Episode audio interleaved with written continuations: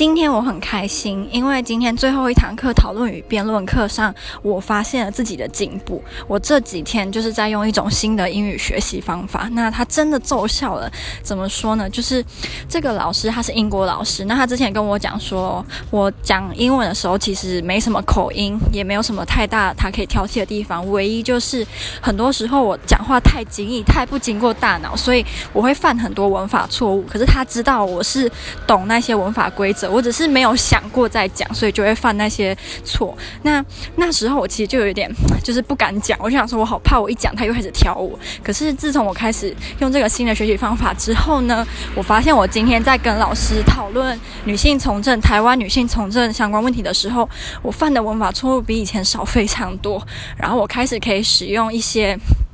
让我以前很想要使用的片语啊，或是比较难的单字，我今天都有用到，所以我超级开心。